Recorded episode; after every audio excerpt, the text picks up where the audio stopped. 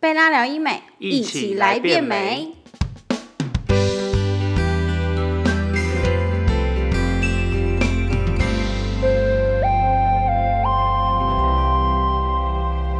Hello，大家好，我是九安，欢迎收听贝拉聊医美。那今天真的不得了了，我们今天请到一个超高材生，就是我们可能要 p o c k e t 直接走一个知性路线。我们今天邀请到的是我们的整形外科专科医师钱医师。 Hello，大家好，我是钱一群医师。对，那我们钱医师也是我们桃园店的院长，对吧？呃，嗯对，没错， 对，对于自己是院长这件事情很怀疑，是 不是？没有没有没有没有，不太习惯，哦，真的吗？没有啦，因为刚离开医院嘛。哦，当然你还是习惯大家叫你钱医师就对了。对，没好，错，那那我整集都称为钱医师好了，没有啦，都可以。没关系，我就以你以你觉得很熟悉的方式叫我。 OK，没有问题。那刚刚大家有听到 keyword 了吗？就是我们的桃园店已经正在营运喽。那没有 follow 到我们的话，真的你们要赶快去 update 一下你们的资讯了。好，那我们今天来问一下钱医师一些比较新颖一点的手术，好了，好哎最近比较少听到的。 OK 就 OK，、是我前阵子有听到内视镜，可能拉皮呀、之类的，这些是怎么样的一个手术？为什么叫内视镜拉皮？呃，内视镜在我们整形外科的领域其实可以应用的范围很多。嗯那如果您是指脸部的部分的话，的确是拉皮手术，现在有很大比率都是用内视镜的方式来执行，嗯尤其是呃前额拉皮的部分。前额就额头这部分嘛嗯没错，没错，没错。那我我可能比如说我可能是脸颊它拉呃那叫什么啷掉啷掉，就是像沙皮狗这样，我也可以用内视镜拉皮吗？也可以用内视镜辅助。基本上，我们的脸部可以分成呃上三分之一的脸部，就是额头的部分、前额的部分，跟嗯眉毛以上，对，可以简单这样讲。然后另外就是下三分之二的脸，也就是所谓的中下脸。中下脸是我们的夫妻宫到下巴，嗯，你可以说是眼睛以下到下巴这眼个睛范以围。下哦，对，那目前内视镜在脸部的拉皮应用最广泛、最广泛的应该是上三分之一的脸部，也就是所谓的前额拉皮。嗯，那也有人说它是提眉手术，因为哦提眉，对，因为前额拉皮它主要造成外观上的改善，除了额头肌肤的紧致之外，其实最大改善就是你的眉毛可以稍微往上提一点点。嗯，对，所以对于一些就是外表上看起来眉毛位置已经有降低或有下垂的情况，嗯，呃，前额拉皮可以有很好的一个改善。那刚刚讲的是上三分之一的脸部嘛，那下三分之二的脸部，呃，目前比较多可能还是用呃传统切开的方式去做拉提，当然内视镜也可以提供一定程度的一个辅助，但是在拉皮手术中，目前主要的应用还是以上三分之一，也就是前额部分的拉皮为主。嗯嗯嗯，了解。所以那如果我可能我这样子提把眉毛提上去了，我眼尾是不是也会稍微往上带一点？可以，因为我觉得我个人觉得啦，哈、就是内视镜前额拉皮，它就是可以透过医师的技术以及每个客人的、呃情况不同，他需要改善的地方不同，我们可以做一个克制化的调整。因为像有一些客人，他其实是整个前额都松弛，或者是整个眉毛平均的都往下掉，那你这个腿变八字这样，是不是？呃，八字是另外一种情况，八字顾名思义就是呃眼尾比较垂嘛，嗯对不对？那我们在拉提的时候就可以比较着重在眼尾的拉提的部分，哦但有一些客人他是整体全面性的下垂，哦，可能就这样美压对眼对的这对对对，种。哦那你可能就是要做、呃全面的一个提升，而不是、呃 focus 在特别的呃外侧或者是内侧。哦所以这其实是可以针对每一个客人他需要改善的地方不同而做克制化的调整的，那如果我是天生美压眼，我可以去改善这件事吗？可以啊，这就是这个手术的我、威力。哦直接把它扯开这样子。 也不是说扯开，不扯开好没呃没错啦，扯开其实是你你说的扯开，但我们不会用扯开这个名哦词，对扯对啊开是这对啊嗯个手术的过程的其中一个部分，但是。你把这些组织松解之后，你还是需要去做一个很好的固定，那这样手术效果才会比较持久一点点。这样子，那像我这样做完提眉，因为我是整个额头这样往上拉，我会不会变呈现一个非常惊恐的状态？呃，的确一刚开始呢，因为任何的手术，它毕竟是手术嗯嘛，毕竟不是呃非侵入性治嗯疗或者是所谓的微整或者电音波等等，它一定会有一定呃时间的一个恢复期。那在恢复期的时候，难免会有一些肿胀嗯的情况发生。那这一段恢复期里面，因为我前额拉皮，我是希望能够让它把它呃肌肤跟组织把它拉紧，所以刚开始在恢复期的时候，一定会有一段时嗯绷间绷看的起来会比较白一点嗯，点。来来，嗯但是其实任何的美容手术都会有这样的一个情况，但时间过了之后，其实就就会比较好转。嗯，我大概能理解，它就有点像橡皮筋，可能比如说我们拉到一个程度的时候，它其实还是会恢复它的弹性，对。当然，当然，当然，所以对，就不会到说哦，我二三百六十五天都会呈现一个紧绷状态这样。不会不会。那我个人建议是，如果说你刚做完手术在恢复期的时候，你就已经觉得嗯，你的状态是刚刚好，也不会太太紧，不会太悲。嗯。那等到恢复期过后，呃就是稍微有点垂你就下会来觉一得你点。做的不够。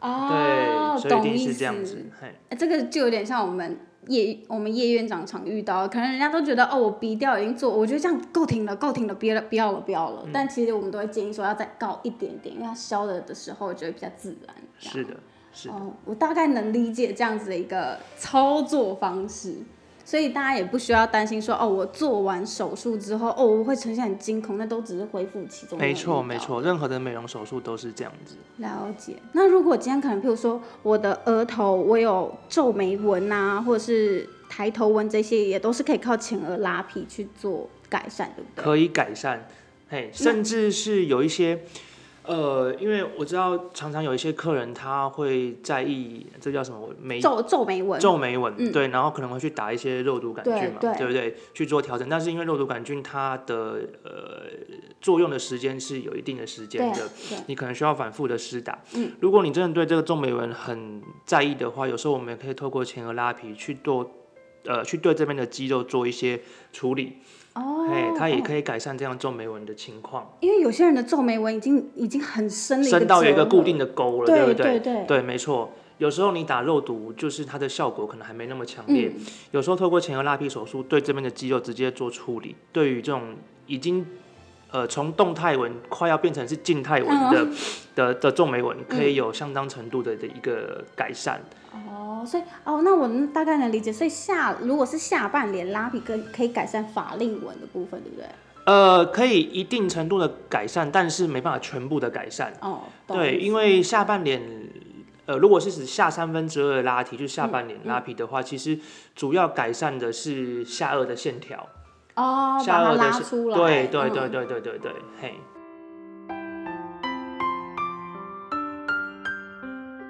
好，那刚刚提到眉压眼这一块，因为其实我们蛮多客人直接到诊所来都会说他想割双眼皮，可是他的对眼距可能就不够割那种比较宽一点双眼皮，那这时候他们怎么办？就就不能割吗？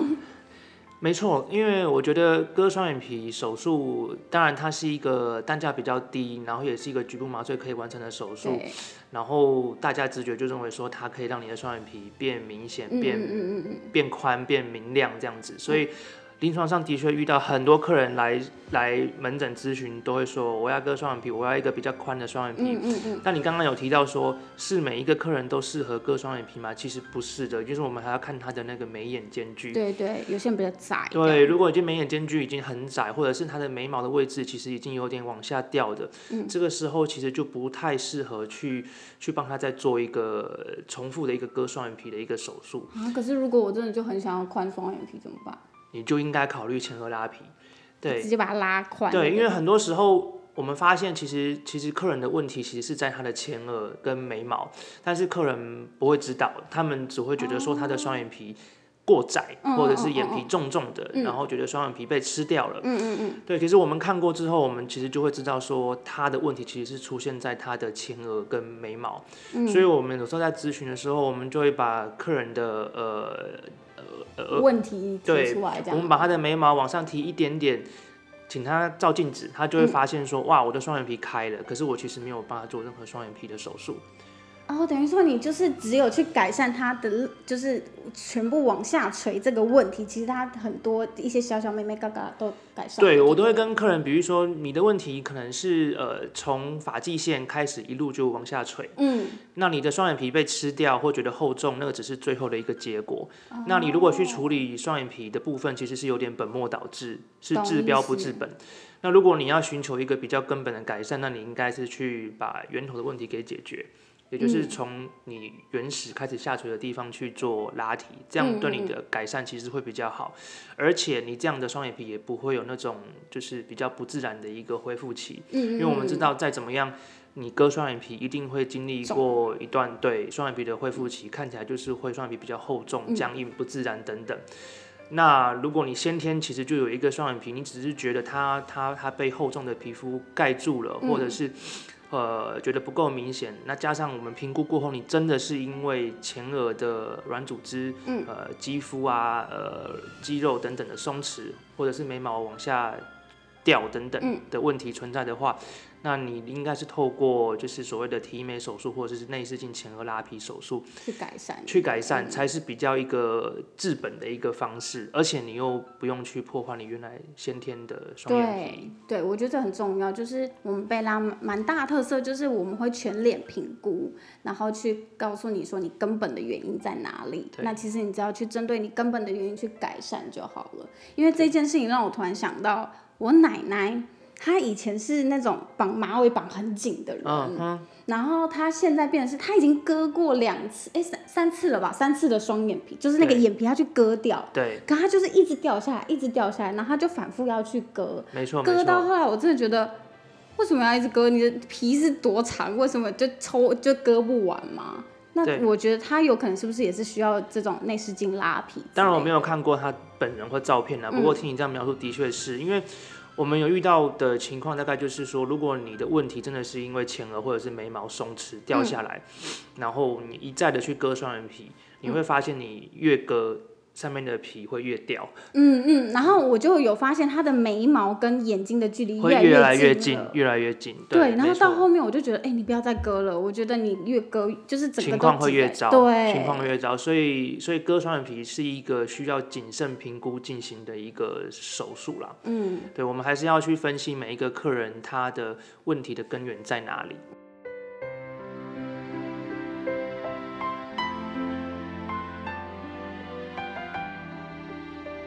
那我想问，我之前有听过人家那种，因为我其实对拉皮这件事情，我一直就既定印象都是那种传统的什么五爪拉皮，听起来超可怕。因为我有听过说要把半边脸都切开，这样子是吗？呃，现在因为都走向微创的手术了啦，所以其实已经，如果是你是指前额拉皮的部分，现在都是用内视镜去做，那基本上不用整个头皮切开，只有大概四到五个伤口，一般而言是四个伤口应该就可以了啦。那你刚刚提到的五爪其实是一个皮。呃，跟软组织的一个固定的一个工具的名称，它就是一个小小的东西。它是一个所谓的五爪钩啦。哦哦，因为我们知道我们拉皮手术前额的部分，就是要把皮肤跟软组织跟底下的骨头去做剥离之后呢，我要把松弛的额头，嗯，把它挂紧。把它拉起来，然后扣住这样对子。对对不对对，没错没错。那这个五爪钩就是那个扣住，哦嗯，帮助那个皮肤去固定的一个小工具，这样子。那那个小工具会一直都留在我的额头这里吗？呃，它是可吸收的材质，哦哦，它是可吸收的材才质，所以最后它会在身体里面被吸收，可能大概半年到一年左右的时间。那所以一开始我摸得到那个钩子吗？的确，一开始大概半年的时候，你会隔着皮肤，你可能会摸到一点突突的，但是看看不太出来。那可能如果真的有人太细太近的看着我，可能就跟他讲哦，没有，昨天撞到，哦，我这边长痘痘，这样子是吗？五爪钩只是其呃五爪钩只是固定的其中一种方式，其实还有其他的方式是可以不用用到这个五爪钩的。对，是怎么样？有电电烧，然后把它揪起来这样子。呃，有些时候我们会用就是在呃头骨上面钻一个小洞，然后用缝线的方式去固定，也是可以。钻一个小洞，我怎么听起来好可怕？嗯，不会钻到你的脑袋瓜。哦，就是钻一个小洞，然后这样用缝的。 对，也可以，哦就是固定的方式有不止一种，那五爪钩只是其中的一种方式而已。五爪钩它使用起来比较方嗯便，然后它拉提的的那个向量也比较均匀。哦，对懂。那这样的话，我这样好，如果我做内视镜拉皮，四个洞是四个四个开口嘛，对不对？对，一般来说四个伤口。那这样我要怎么洗头？我觉得这是我最 care 的事情。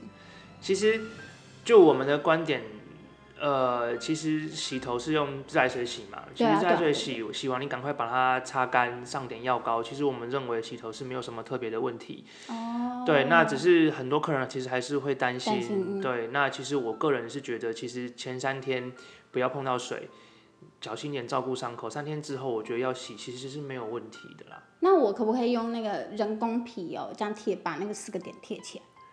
我的经验是贴不太住，哦，真的吗？因为那伤口都帮你藏在发际线里面，因为我们不要让、哦，因为头发。对。对，因为我们现在就是不要让你从外面看得到伤口嘛，啊嗯所以我们第一个，我们伤口已经从原本的全部割开，变成四个小伤口，嗯，而且我们还把那四个小伤口就是藏在你的头发里嗯面，所以你从外表上你是看不到看不到伤口的，哦，对，所以你不可能在头发的中间贴一块人工皮嘛，你其实嗯是贴贴不不太住贴不太住的，对。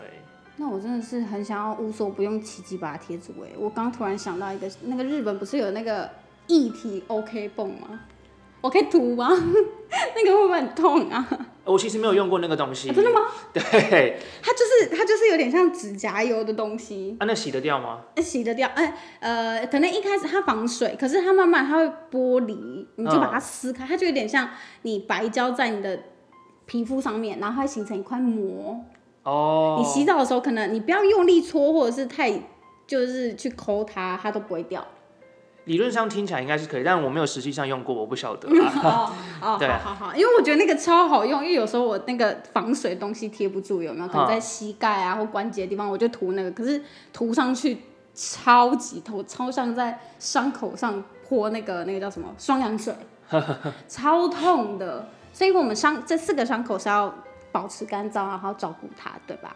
对，没错。我想任何的手术伤口的照顾原则其实都差不多。那它的伤口每个伤口都不大，嗯每个伤口大概就是二到二点五公分左右。了解哦，。那照顾的原则就跟一般的伤口都是一样那的。这样我洗头是不是不能太用力抓，因为会扯到那个？当然当。然当然当然，我只能这样稍微这样轻轻摸，当把然头皮洗干净就对好了啊。，至少你可以洗头啊。啊，对啦，好啦，那洗头我就已经觉得见谢天谢地了，不然真的是金钟罩头，那个是我会觉我会觉得那个伤口，甚至于我会觉得那伤口也脏脏的，因为我会觉得我头很油，嗯，所以我觉得大家很多都会问到说，哎、那我这样能不能洗头啊？我还能不能洗脸啊？或干嘛？其实都可以。就洗吧。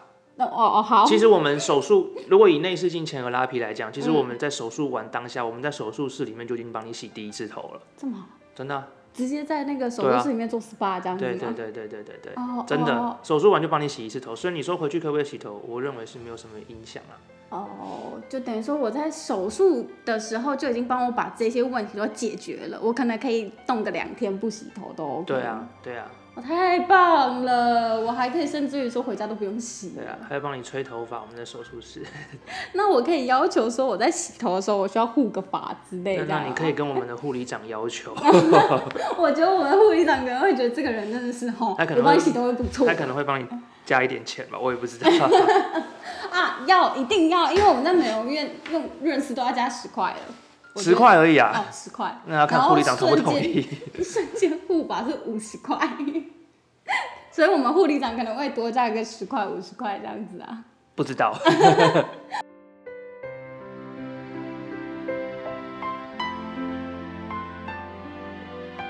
哎、其实我很想问哎、我额外想问的就是请说，我们的提提眉跟提眼睑肌差在哪里、啊？完全不一样啊。哦，真的吗？眉毛是眼睛以外的东西啊，嗯眼睑睛是眼皮里面的东西啊。它是肌肌肉组织提去。眼睑肌是看你的黑眼珠被盖住的多跟寡，对啊，那拉皮不是就可以把我的？不会。哦，是哦。不会。你如果提眼睑肌没有力气了，你就算把这个皮拉紧，你黑眼珠还是会被盖住，我还是呈现这样子，就是对黑眼珠被盖住很多。哦，哎所以提眼睑肌是提眼睑肌，提眉是提眉，对，提眼睑肌是眼睛是一扇窗嘛，你这嗯样想一下，提眼睑肌是让这个窗打开的东西。嗯可是，可是呃，前额拉皮是处理眼皮本身而已，你懂我意思吗？它哦，我的窗跟我的对这个墙是两件事，我拉墙不对会去改善我的窗。有一种窗帘不是是这种百折的，然后可以这样收上去的嘛，嗯嗯嗯嗯就这样收上去。嗯提眼睑肌是下面那个边缘的位置，嗯哦，对，然后前额拉皮可以处理是上面的布的多寡。啊，懂懂懂懂懂懂，这它样哦会不这会样积理解坨在那边？就是对哦，但它不会改善你下面的那个边缘的位置。哦所以我看起来无神无神的，其实有很多原因，还是要对对对对对对对对对对对。了解。好，我懂我懂。好，非常感谢潜意识播控来跟我们分享，因为我知道潜意识等一下还有一台手术，对不对？嗯，对，我已经感受到潜意识就是已经快想要离开我们的录音室。好啦，那我用一个简短的 ending 来结结束我们今天的 podcast，然后放过我们潜意识。那今天的贝拉疗愈美就到这里。那有任何问题或者是想要指定潜意识的咨询啊，或者是手术类别，我们都可以做一个线上预约的动作。你只要写说我要指定潜意识，那请问潜意识在台北店啊是什么时候的门诊，或者是说桃园店是什么时候的门诊，我们都会回复你，对吧？当当然欢迎来，因为其实就是台北跟桃园这两边都都有在做看诊啊，然后做一些疗程之类的，所以都需要大家来询问一下。那可以追踪我们的 IG 跟脸书，那我们的 Parkes 要记得按下我们订阅键哦。那我们下次见，拜拜，拜拜拜拜，需要重来 吗？不用没关系我忘记了没关系。